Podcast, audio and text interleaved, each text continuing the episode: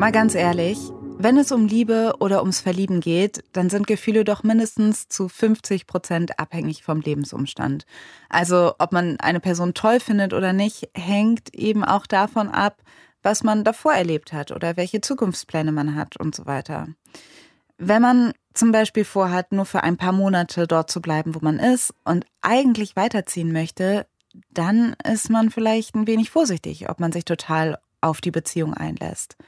Und so geht es auch Luisa, zumindest am Anfang dieser Geschichte. Deutschlandfunk Nova 100 Stories mit Alice Husters. Im März 2020 macht Luisa ein Praktikum bei einer Modedesignerin in Sevilla. Da ist sie 21, hat ihre Designausbildung bereits abgeschlossen und das Praktikum neigt sich dem Ende zu. Und dann ist da Rigo, ein Musiker, den sie seit ein paar Monaten datet. Es war halt nicht richtig Paar, Paar, sag ich mal. Also es war halt mehr für die Zeit und ein bisschen legerer, weil ich nicht wusste, was ich danach mache und ob ich halt nach Deutschland zurückgehe, ob ich noch dort bleibe. Ich war mir halt gar nicht sicher, in welche Richtung oder in welches Land ich gehen möchte. Und dann, Mitte März, verhängt Spanien im ganzen Land Ausgangssperren wegen der Corona-Pandemie. Für Luisa und Rigo würde das bedeuten, sie können sich gar nicht mehr sehen. Und darum entscheiden sie spontan, dass Luisa zu Rigo in die WG zieht. Hanna Rau, du hast mit Luisa und Rigo gesprochen. Als Luisa bei Rigo einzieht, wie lange will sie da eigentlich bleiben? Ja, so zwei, drei Wochen. Ne? Also mhm. die beiden denken damals, das dauert nicht ewig mit den Ausgangssperren. Und als Luisa ihre Sachen packt, da spürt sie schon so ein leichtes Halskratzen. Die nimmt es nicht so richtig ernst, aber schon am nächsten Tag, da ist sie schon bei Rigo, da geht es ihr schlechter. Und als sie dann auch noch hohes Fieber bekommt, rufen sie die Corona-Notfallnummer und ein Krankenwagen kommt. Wird sie direkt auf Corona getestet? Nee, einen Test machen die Sanitäter nicht. Das war ja auch noch ganz zu Beginn der Pandemie. Und mhm. Tests waren da total selten, waren Mangelware. Ne? Der Sanitäter bescheinigt Luisa eine Mandelentzündung und er verschreibt ihr ein Antibiotikum. Also ich konnte mich nicht mal vom Bett zum Sofa bewegen. Es ging halt überhaupt nichts. Also ich weiß auch kaum noch was von dem Moment, weil ich einfach so unterversorgt war mit Sauerstoff. Ähm, also Luisa ist total schwach und das Antibiotikum hilft nicht. Was passiert dann? Luisa geht es immer schlechter und nach einer Woche beschließen die drei, noch einmal den Krankenwagen zu rufen. Die Sanitäter klingeln, dann kommen sie in Rigos WG. Als sie Luisa sehen, ist ihnen klar, das Mädchen muss sofort ins Krankenhaus. Ihre Lippen sind schon ganz blau. Weil Luisa zu schwach ist zu laufen, schieben die Sanitäter sie im Rollstuhl zum Krankenwagen und da setzen sie ihr eine Atemmaske auf. Und ich war halt hinten und saß dann da alleine. Und äh, das war für mich wirklich der schlimmste Moment von allem, weil ich einfach in dem Moment so eine Panik hatte. Also ich habe halt die ganze Zeit nur gedacht, ich muss weiter atmen, ich muss weiter atmen. Rico will Luisa nicht alleine lassen, aber er darf nicht zu ihr. Die Sanitäter sagen ihm, in welches Krankenhaus sie Luisa bringen, und dann verabschieden sich die beiden. Rigo wirft Luisa eine Kusshand zu. I couldn't even see her face completely. So she did this. Luisa formt mit ihren Händen ein Herz. It was like that was it. That was everything. And it was like I love you too.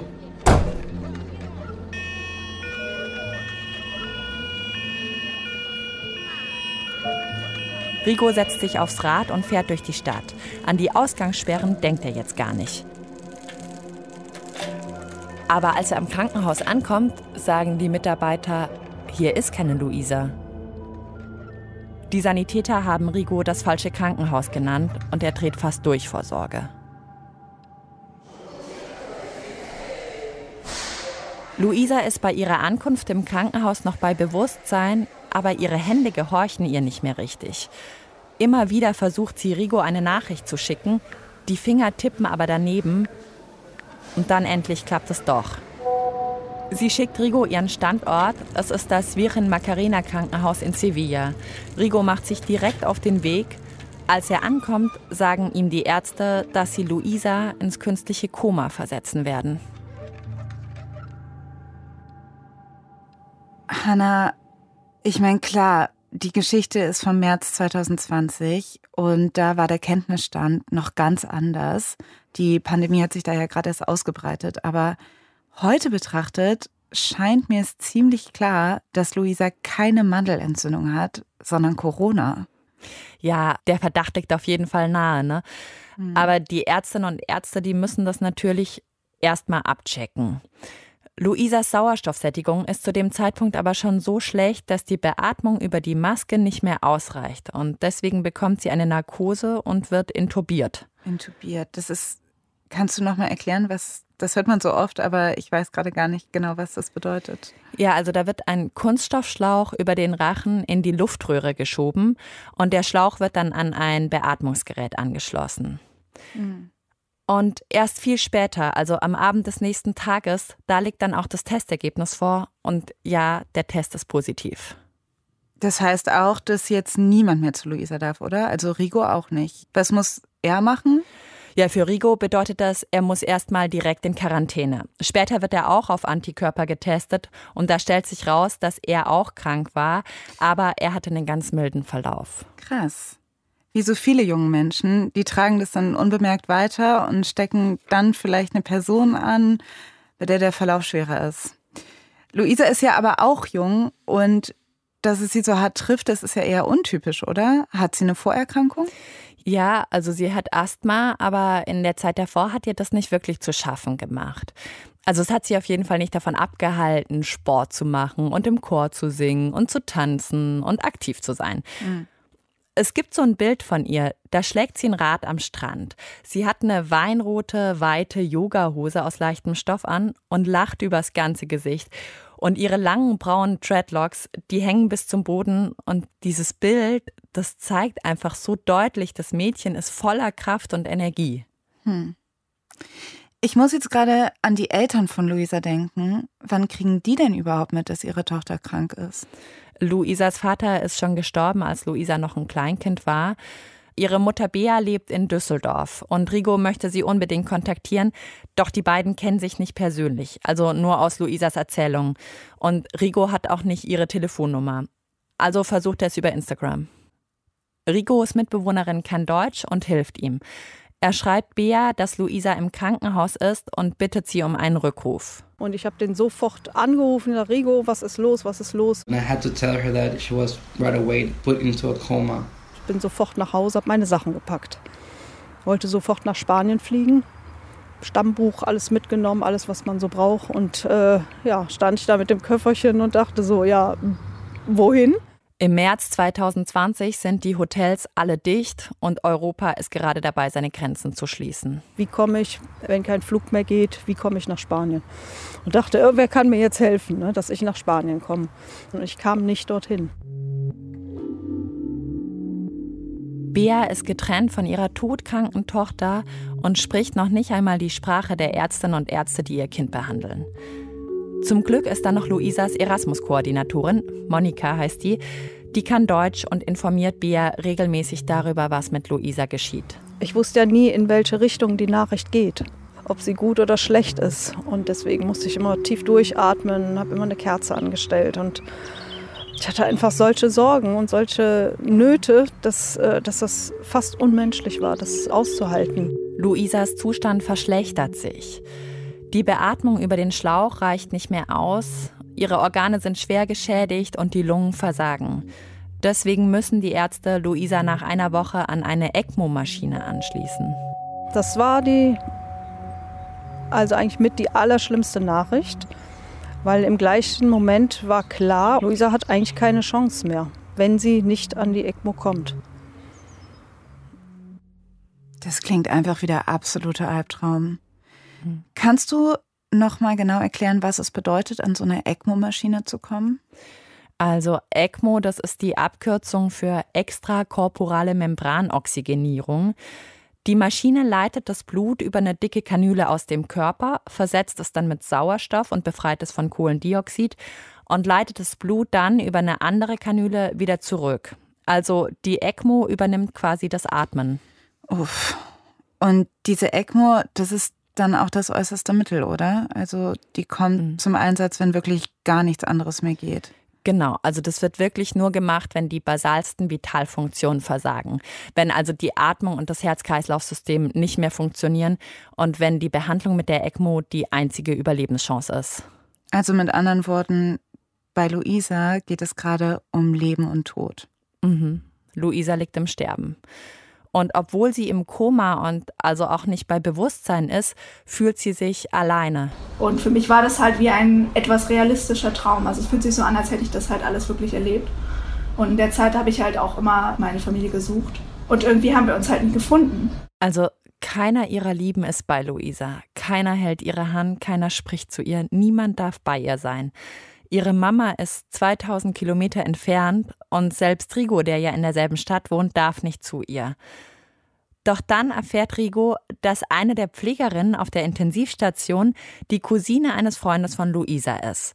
Luisa war mit ihm in einer Tanzgruppe. Sie haben Vorhor getanzt. Das ist ein brasilianischer Paartanz. Die Pflegerin heißt Salut und ist total berührt von Luisas Schicksal and she says that she wanted her to play music. Salut bittet Rigo eine Playlist für Luisa zusammenzustellen. What? She's actually able to listen to music like bling. Rigo hat direkt Ideen. Einmal hat Luisa in der Bar gesungen mit Ukulele, so vor Publikum zum ersten Mal tatsächlich. Berde Mas Allá heißt das Lied. Das kommt auf die Playlist. Und dann natürlich Falta Poco. Das Lied hat er einmal für Luisa auf der Gitarre gespielt. Für Lou, so nennt er sie. Es ist so etwas wie ihr gemeinsamer Song. Es fehlt nur ein bisschen, bis ich dir sage, was ich fühle, heißt es darin sinngemäß. Und Rigo kann und will jetzt nicht mehr zurückhalten, was er fühlt. Noch am selben Abend setzt er sich hin und komponiert ein Lied. I knew exactly the feeling inside of me that I wanted to portray in the song. And I just wanted to hug her again. Rigo will bei Luisa sein. Sein Zimmer ist voll von ihr. Überall sind ihre Sachen. Aber sein einziges Sprachrohr ist die Musik. I usually take time to write my songs. And that song came to me down in a moment. It took me like an hour to finish it all.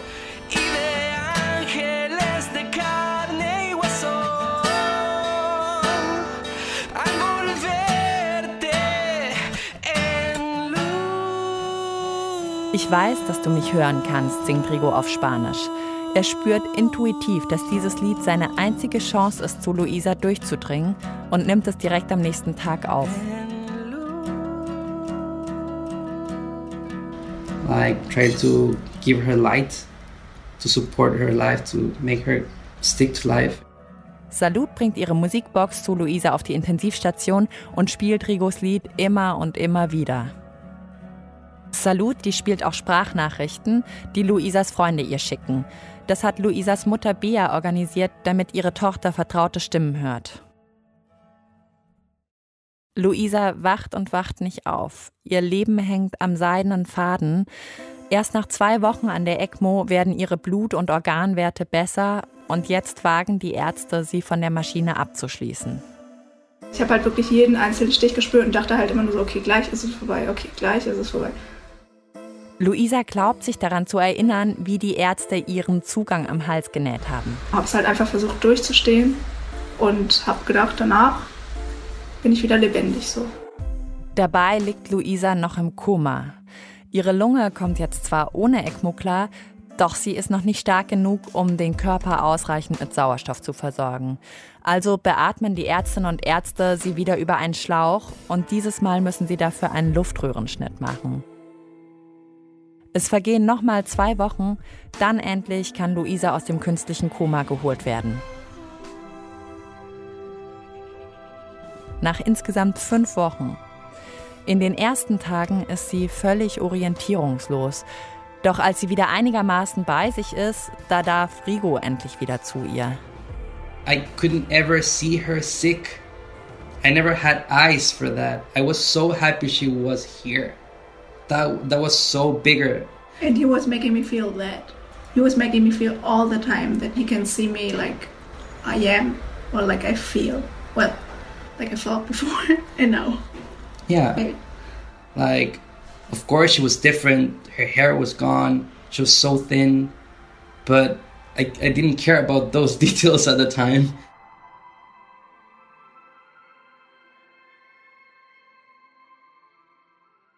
Diese lange Zeit der externen Beatmung hat Spuren hinterlassen.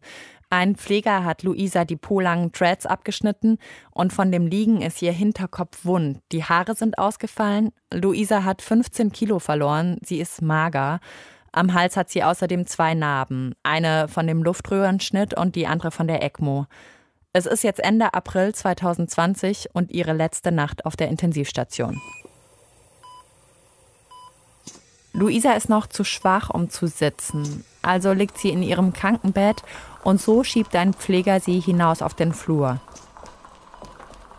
Da stehen lauter Schwestern und Pfleger, Ärztinnen und Ärzte, die tragen alle diese blau-grünen Krankenhauskittel, haben einen Mundschutz auf, OP-Hauben, einige haben auch Schutzbrillen auf und ihre Hände stecken in Gummihandschuhen und klatschen. Ich war halt sehr emotional und habe auch geweint und war einfach so unglaublich dankbar, dass sie mir halt mein Leben gerettet haben. Und es war aber auch gleichzeitig so wunderschön, irgendwie da rauszukommen, weil ich dachte, so jetzt geht's zurück ins Leben. Luisa filmt diesen Moment und ihre Handykamera richtet sich auf eine Schiebetür. Das ist das Ende der Intensivstation. Die Ärzte dahinter, die winken schon und die Pfleger johlen. Die Mitarbeiterinnen kommen über die Flure gelaufen, weil sie Luisa willkommen heißen wollen, zurück im Leben. Auch sie haben ihre Handys gezückt und filmen diesen Moment, wie Luisa von der Intensivstation auf die normale Station geschoben wird. Sie trägt eine Blume in ihren kurzen Haaren, die ist aus hellgrünem Papier und die Pflegerinnen haben die für sie gebastelt, als die Feria war. Das ist ein Frühlingsfest im April und als das Fest begonnen hat, da lag Luisa noch im Koma und keiner konnte wissen, ob sie jemals aufwachen würde. Die haben halt einfach unglaublich lange um mich gekämpft und alles gegeben und die waren halt einfach alle super erleichtert und ja, halt sehr gerührt auch, weil sie einfach nicht geglaubt haben, dass ich es schaffen werde. Und das war halt für alle dann einfach ein Riesenerfolg und immer noch ein Zeichen von Hoffnung. Ach, das ist so heldinnenhaft, wie alle im Krankenhaus sich für Luisas Leben einsetzen. Total. Und dass es eben auch über die rein medizinische Versorgung hinausgeht. Ne? Also, dass da auch die Menschlichkeit bewahrt wird mit so kleinen, aber so wichtigen Gesten, dass sie mit einbezogen wird in die Feria mit dieser Papierblume. Okay, also Luisa verlässt das Krankenhaus. Aber wohin geht's dann für sie eigentlich? Geht sie zurück zu Rigo oder direkt nach Deutschland? Also sie darf nach Deutschland fliegen nach ein paar Tagen auf der Station und das ist jetzt Anfang Mai. Luisa freut sich auch auf zu Hause, aber die Trennung von Rigo, die fällt den beiden schon schwer. Hm. And I told her, trust our connection. We definitely have a connection, so hang on to that because I will hang on to that. Also es klingt für mich jetzt doch wie ein Papa. Ja, also diese wirklich existenzielle Erfahrung, die hat den beiden klar gemacht, dass sie jetzt zusammen sein wollen. Ja, wie schön. Aber Luisa fliegt ja jetzt erstmal nach Deutschland und so eine Reise kurz nach einem Überlebenskampf im Krankenhaus ist wahrscheinlich auch nicht ohne, oder? Ja, also sie wird da auch begleitet von drei Ärzten und zwar bei einem intensivmedizinischen Flug zurück nach Deutschland. Mhm. In Düsseldorf kommt sie direkt ins Krankenhaus und ihre Mama kann es kaum erwarten, Luisa wiederzusehen. Und da bekam ich aber eben die Nachricht, noch nicht mal ich, noch nicht mal ich alleine, keiner darf kommen und sie in Empfang nehmen. Als Luisa erfährt, dass sie ganz alleine im Krankenhaus bleiben muss, verzweifelt sie. Sie weint die ganze Nacht und ruft immer wieder nach der Schwester. Sie bittet darum, dass es doch irgendwie möglich sein muss, dass sie ihre Mama sehen kann. Aber die Regeln sind klar. Während das Coronavirus grassiert, dürfen die Patientinnen und Patienten keinerlei Besuch empfangen. Aber eine der Krankenschwestern lässt sich dann doch erweichen. Okay, wir machen mal eine Ausnahme. Und dann konnte ich von hinten da irgendwie ran. Das war ebenerdig. Und da konnte ich rein von außen. Und dann wurde eben diese Terrassentür aufgemacht, sozusagen von innen. Die Krankenschwester ging wieder raus und die Tür stand offen. Sie hat halt eine komplette Schutzausrüstung bekommen, also einen Umhang und Handschuhe, eine Maske. Wir haben uns erstmal ganz fest umarmt. Also da ging nichts mit Abstandsregelung.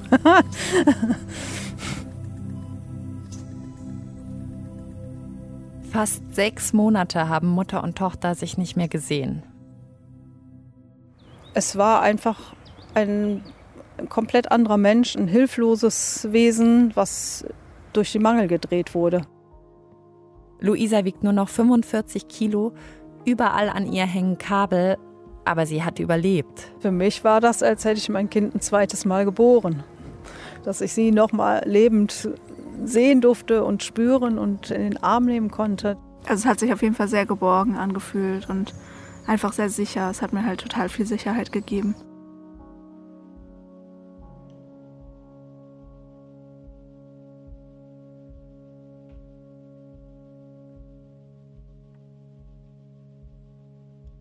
Luisa soll die Zeit, bis sie einen Platz in der Reha bekommt, eigentlich im Krankenhaus überbrücken. Aber Bea und Luisa haben beide das Gefühl, dass es ihr zu Hause besser gehen würde. Und Luisa wird dann auf eigenen Wunsch entlassen und zieht wieder bei ihrer Mama ein. Am liebsten würde sie natürlich Rigo wiedersehen, aber das geht nicht. Er kann nicht nach Deutschland kommen, das hat mit seinem Aufenthaltsstatus zu tun. Rigo kommt nämlich aus Honduras. Und Luisa ist viel zu schwach, um nach Spanien zu fliegen. Ihr fehlt sogar oft die Kraft, mit Rigo zu telefonieren. Und am Anfang konnte ich halt auch nicht viel reden. Das war halt auch super anstrengend für mich dann und mir waren halt oft die Sachen auch zu viel. Ja, da war ich auch selber mit mir dann irgendwie in einem Konflikt. Mein Körper sagte mir halt irgendwie manchmal dann einfach was anderes und mein Herz dann wieder was anderes. Luisas Stimme leidet noch unter dem Luftröhrenschnitt. Außerdem kann sie auch noch nicht alleine gehen. Also für längere Strecken braucht sie einen Rollstuhl oder einen Rollator. Das Atmen fällt ihr schwer und die kleinsten Umwelteindrücke können sie erschüttern. Also ein Hundebellen zum Beispiel bringt sie schon aus dem Gleichgewicht. Nach einem guten Monat zu Hause beginnt dann Luisas Reha in einer Lungenfachklinik. Fünf Wochen lang soll sie da bleiben und ihre Lunge soll stabilisiert werden. Als sie da rauskommt, haben Rigo und sie sich seit drei Monaten nicht mehr gesehen und Luisa hofft, dass sie sofort zu ihm kann. Aber sie soll noch eine zweite Reha machen in einer neurologischen Klinik. Die startet dann auch kurz darauf, nämlich Mitte August. Es ist ein anstrengender Tag gewesen. Luisa hat schon mehrmals das Gleichgewicht verloren. Jetzt schiebt sie ihren Rollator über den Flur und ist schon fast an ihrem Zimmer. Und da stand halt gerade der Essenswagen in der Mitte und die Schwestern haben halt gerade das Essen zugeteilt für die Patienten und in dem Moment bin ich so ein bisschen getaumelt und seitlich weggekippt. Luisa fällt in den Servierwagen. Im letzten Moment können die Schwestern sie auffangen. Zum Glück verletzt sie sich nicht. Ich habe halt einfach gemerkt, dass ich halt Angst habe, meinem Körper zu vertrauen, weil er halt ja nicht immer gleichmäßig gut funktioniert. Den Rest des Tages soll Luisa im Rollstuhl verbringen. Den hat sie zuletzt nur noch für längere Ausflüge draußen gebraucht. Das fühlt sich jetzt an wie ein Rückschlag. Auch als sie am nächsten Morgen Physiotherapie macht, sitzt sie im Rollstuhl, Dabei sollte das ja eine ganz besondere Stunde werden. Wir wollten halt ausprobieren, wie mein Körper auf Horrormusik reagiert. Luisas Physiotherapeutin ist noch in Ausbildung und heute ist ihre Dozentin zu Gast. Sie ist hoch motiviert und bleibt bei ihrem Konzept. Zunächst versucht sie es mit Aerobic-Übungen. Und die Physiotherapeutin hat mir halt hochgeholfen und hat mich halt an den Händen genommen und erstmal leicht mit mir der Musik nach, bis wir dann halt wirklich auch Schritte ein bisschen gemacht haben. Kein bahnbrechender Erfolg, aber immerhin ein paar Schritte. Die erschöpfen Luisas Lunge dann schon so sehr, dass sie eine kleine Pause braucht. Aber die Stunde ist noch nicht vorbei. Sie hat halt dann eins meiner Lieblingslieder vom Verhor angemacht und mich quasi zum Tanzen aufgefordert.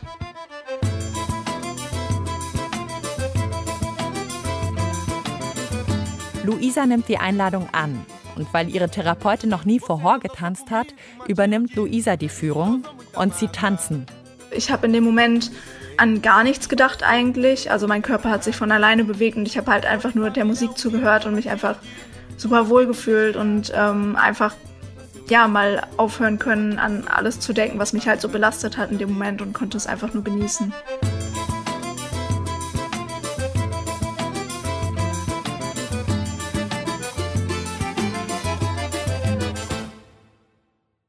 Nach zwei Monaten in der Reha geht es Luisa besser. Sie würde sich jetzt sogar zutrauen, Rigo in Spanien zu besuchen, aber sie möchte das vorher ärztlich abklären lassen und macht einen Termin bei ihrem Lungenfacharzt.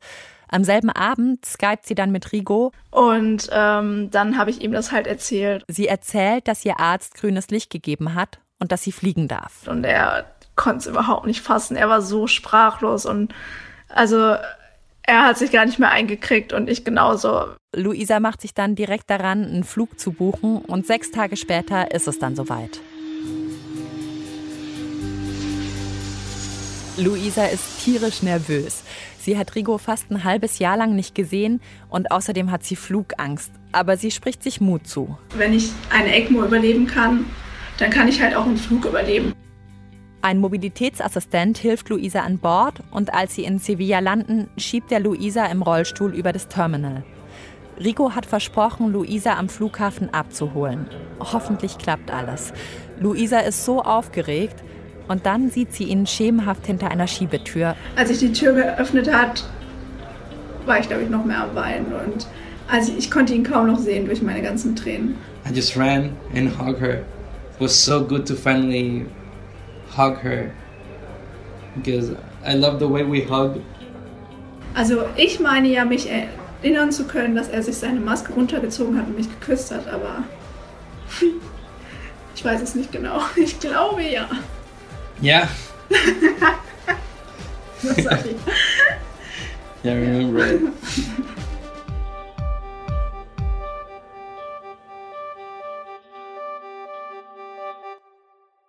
Luisa und Rigo wohnen in der Wohnung einer Freundin. Die hat ihnen ihre Bude für die Zeit des Aufenthalts geliehen.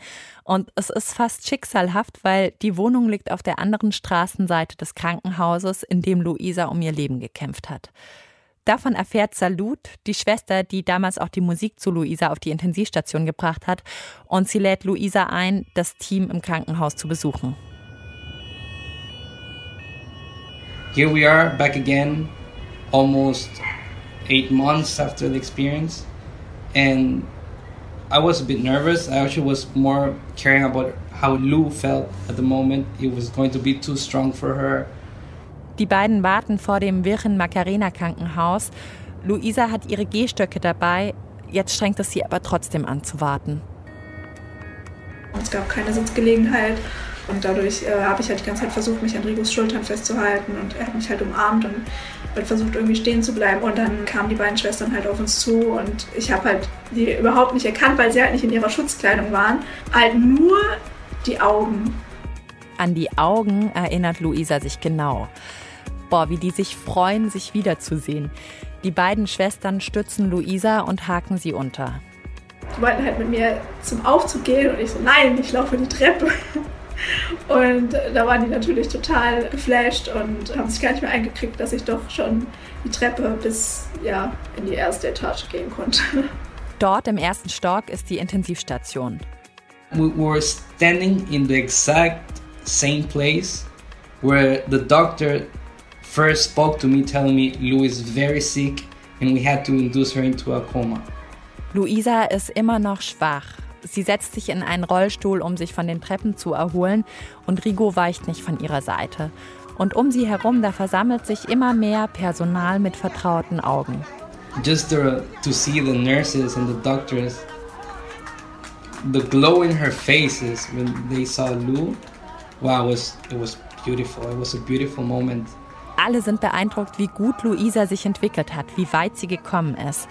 Das feiern sie. Die Stimmung ist gelöst, sie lachen und sie freuen sich. Und dann kam halt eine der Schwestern raus und sagte halt so, sag mal bitte ein bisschen leiser, weil hier ist gerade eine Familie, die hat halt einfach gerade eine sehr, sehr schwere Situation. Und das war für mich einfach so krass, ähm, das so zu hören, weil das einfach nochmal so real gemacht hat. Ja, dass ich halt auch da genauso um mein Leben gekämpft habe, wie halt die anderen Leute, die halt in dem Moment da waren. When we went there, it's like remembering it and giving it a closure. Das klingt für mich fast nach einer therapeutischen Maßnahme, also dass sie an den Ort zurückgeht, wo das Traumatische passiert ist. Ja, für die beiden war das irgendwie so beides, ne? Einmal Aufarbeitung der Vergangenheit und gleichzeitig auch Zukunftsprojekt. Mhm. Denn Luisa hat halt auch durch die Reaktion des Krankenhauspersonals gemerkt, dass es wirklich ein Wunder war, dass sie überlebt hat. Ja. Wie geht es denn Luisa heute? Ja, also das ist so ein ständiges Auf und Ab und das wird mit Sicherheit auch noch eine ganze Weile so bleiben. Sie ist seelisch noch nicht stabil und sie hat auch noch neurologische Probleme, die dazu führen, dass ihre Muskeln nicht mitmachen, sodass sie jetzt weiterhin an Stöcken geht. Das ist eine Folge der langen intensivmedizinischen Behandlung und der künstlichen Beatmung. Hm. Gibt es denn einen Ausblick, wie lange so eine vollkommene Regenerierung dauern wird? Allgemein sagt man, dass das so bis zu zwei Jahren dauern kann und Luisas Schmerztherapeut, der hat sogar von zweieinhalb Jahren gesprochen. Hm. Das war im Februar, glaube ich. Und in dem Moment war das für mich halt etwas, was mir richtig viel Hoffnung gegeben hat. Es ist nämlich ganz verrückt, weil hätte man mir am Anfang gesagt, dass es zweieinhalb Jahre dauert, dann wäre ich, glaube ich, echt verzweifelt. Na, du hörst, Luisa hat inzwischen akzeptiert, dass ihre Heilung einfach dauert.